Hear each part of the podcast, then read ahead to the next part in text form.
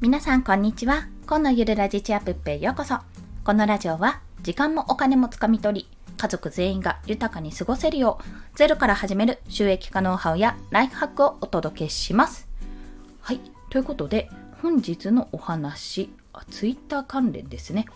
ツイート課題を始めたらファンが増えた理由についてお話をします。どうしよう、これじゃファンじゃなかったなんて思うところなんですけども、現段階で離脱がそうそうなかったので、おそらく本当にフォローしていただいてるんだなと認識をしております。まあそんな話ですね。というのは、今までですね、皆さんもご経験あるかもしれないんですが、なんか、あの、バズったと。なんか偶然バズったってところがあったとしても、その後、まあ、フォロワーさんが増えるんですよ。一時的に。わーって増えて、わー嬉しいってなるんですが、その後にやっぱ離脱が多いんですよ。バーって減るんです。っていうことを繰り返しながら、あ、やっぱりちょっとやそっとじゃあ、フォロワーさんってなかなか増えないんだなってことを感じていたんですね。で、280人後半、290人ぐらいから、まあ、なかなかね、5月末ぐらいかな、なかなか抜け出せなくて、結構大変だったんですけども、ここ最近ですね、あのツイート課題それこそツイート課題を始めたらあのフォローが増えたんですよ。ありがたいことに。本当にありがとうございます。ただまあこれは一時一時的なね、一時的なものだろうと思って、減るだろうと思って、ちょっと、まあ、俯瞰してるというか、ちょっとね、距離を置いて見ていたんですけども、どうやらその気配が1週間ぐらい経ってもないので、あらあらこれをどういったことかと思いまして、そのことについて分析をしまして、まあ、増えた理由これだろうなと思われることをお話ししたいと思います。まあ、先に3つ申し上げると、1つ目は、プロフィールをデザイナー色強めにしたというところ。で、2つ目は、ツイート内容をデザイン寄りにしたということ。はい。と、3つ目が、自分語りをやめ、ツイートもコンテンツとして発信するようになったということです。もう一度言うと、1つ目は、プロフィールをデザイナー色強めにしたこと。2つ目は、ツイート内容をデザイン系にしたというところ。3つ目は、自分語りをやめ、ツイートもコンテンツとして発信することにしたというところです。1つずつ解説をしていきます。まず、プロフィールをデザイナー色強めにしたというところなんですけども、まあ、私、今まで、やっぱりあの2児のママっていうところをだいぶ押し押しでやってきたんですね。で、まあ、ゼロから始める収益化ということで、まあ、1階のただの主婦でもあのいろいろねブログとか始めてみたりとかワードプレスやってみたりとか音声配信始めてみたりっていろんなことをやって少しでもこう子供たちと家族と一緒に過ごせる時間を自由に得られるようにを目指してまあいろいろやってみたってところをしていたんですけどもちょっとそこだとやっぱりこう明確じゃない、まあそういった情報を欲しい欲しい方もたくさんいらっしゃると思うんですよ、思うんですけども、私自身もあ他の人どういうふうにやってるのかなって気になるところがあるんですが、ちょっと最近そのスキル、まあ側近性を目指してスキルで、まあ、能力で稼ぐっていうところに発信を重きを置いたら、やっぱりそういった職、職というかそういった案件が欲しくなるじゃないですか。まあそういった時に、やっぱりデザイナーをやってる、デザインをやっているので、もしよかったらちょっと案件、まあ、お仕事、ご用命ありましたらどうぞというような形、まあ、そういったお店、そういったアカウントとして掲げようとした時にですね、まあ、2児のママっていうのは確かに情報としては必要な部分はあるかもしれませんけども、基本的にはデザインやるにあたっては必要ないなって思って、それをだいぶプロフィールも後の方、一番最後かな、にちょこっと載せるような形にしました。で、まあ個人的にはこういうことをやってる、Kindle 表紙デザインを含めて、まあ、ブログとかも音声配信もやってるけどデザインを今始めてますと。で、案件も受注して、えっと、デザイナー歴2ヶ月で、まあ、収益は6万円突破したよと。まあ、これはですね、かなり大見え切ったというか、いや、実際、実績ですよ。実績なんですけども、もうたまたまま案件が詰まって、その時に、たまたまそれを、請求したらそれぐらいの金額になっただけなので、継続的ではないので、本当に大見え切ったところではあるんですね。まあ、ただインパクトとしては強いから、あ、デザイナー歴何年、あ、2ヶ月で6万円で何をやったんだって興味が出るかなと思ってそういう使い方をしました。まあ、そこを見て、まあ、実際にね、あの、じゃあ収益はこれくらいだったのか。じゃあ何をやっているんだったらどういった案件をもらってるんだ。どういうことをしてるんだ。あしかも2児のママなんだぐらいの勢いでやってもらえたらそのギャップにおすげえって思ってもらえれば、まあ、興味が湧いてくれるかなと思って。そういうアカウントにちょっとシフトをチェンジしたんですよね。で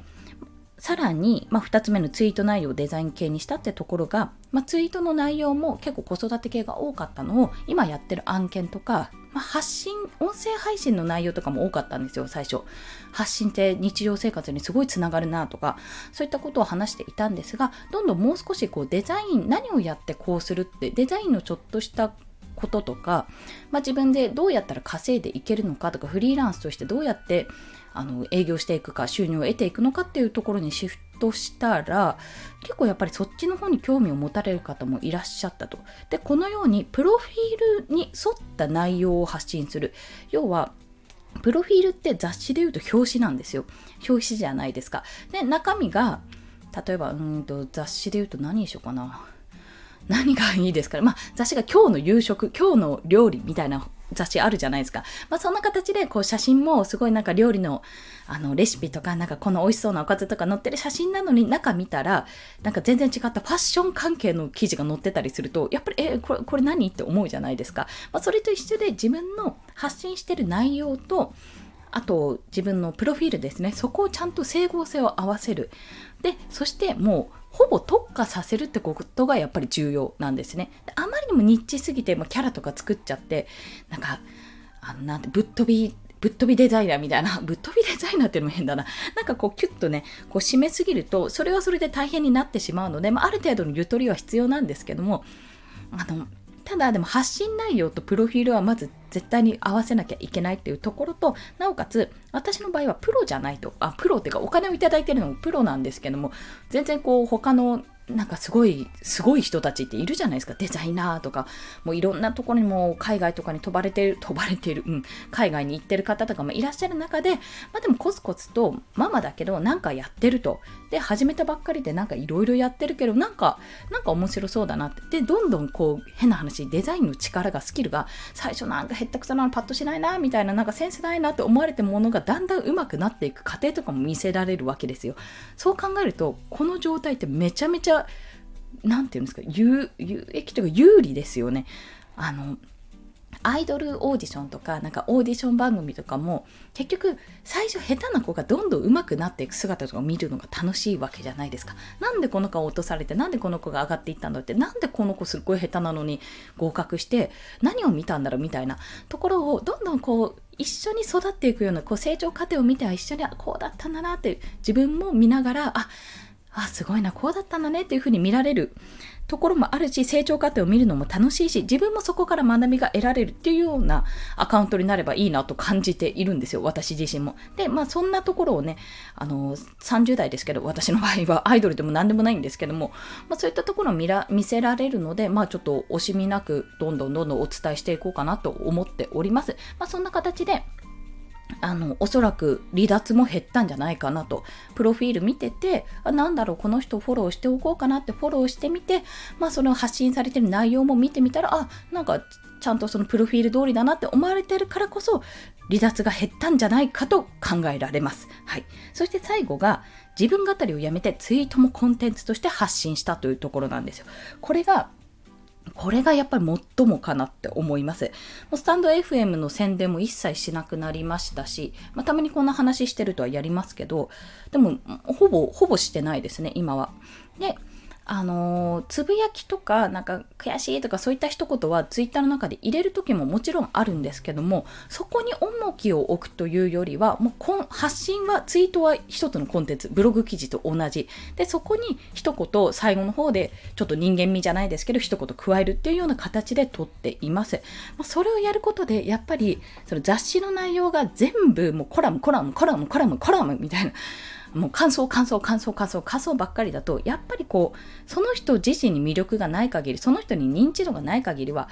あんまり意味がない、まあ、その人の自分語り別に聞きたくないよねって話になってしまうのでここは自分語りをやめてもうこれはコンテンツ一回こう送るときにこれって自分語りじゃないかな。どう見せたら自分語りじゃなくなるだろうって考えながらツイートをするようになった、まあ、そこもね大きい一つだと思います。大きな一歩だったかなと感じております。なので今回、まあ、ツイート課題を始めたらファンが増えた理由。一言で言ってしまうと一つのブログ一つの音声配信、まあ、音声もそうかな。一つの、まあ、お店雑誌だとそんな形でこれは人に見せられるものであるというスタンスを確立したというところですね。一つ目はプロフィールをデザイナー色強めにしたこと。で、二つ目はツイート内容をデザイン系にしたというところ。この二つのプロフィールとツイート内容の整合性を合わせたというところですね。そして最後が自分語りをやめ、ツイートもコンテンツとして発信するようにしたこと。有益な情報って考えるとちょっと難しくなっちゃうので、これだったらいいかなとか、こういうのを発信したらどうかなってことを行動しながら、まあ、試しながらやっている、そんなところでございました。じわじわとね、30人増えてたの、330になってたので、多分この2週間、15日ぐらいで30人ぐらい増えているので、じわじわと、まあ、まだまだ増え続けることを祈って、ちょっと頑張っていきたいと思っております。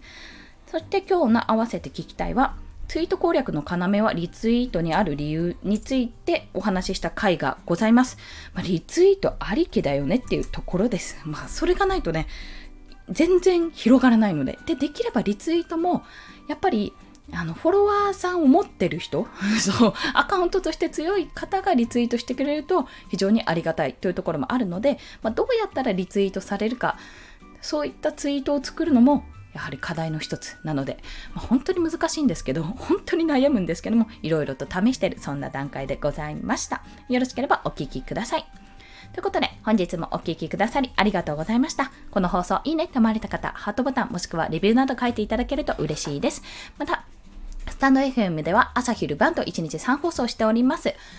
こちらですね、フォローしていただけると朝昼晩と通知が飛びますので、よろしければフォローもお願いいたします。ということで、私はまた課題の、今日中に提出なので課題に着手するのと、あとコンペに提案してみるのと、まあいろいろと営業活動をしていこうと、そう思っております。ぜひ皆さんもコツコツ今日も頑張っていきましょう。コンでした。ではまた。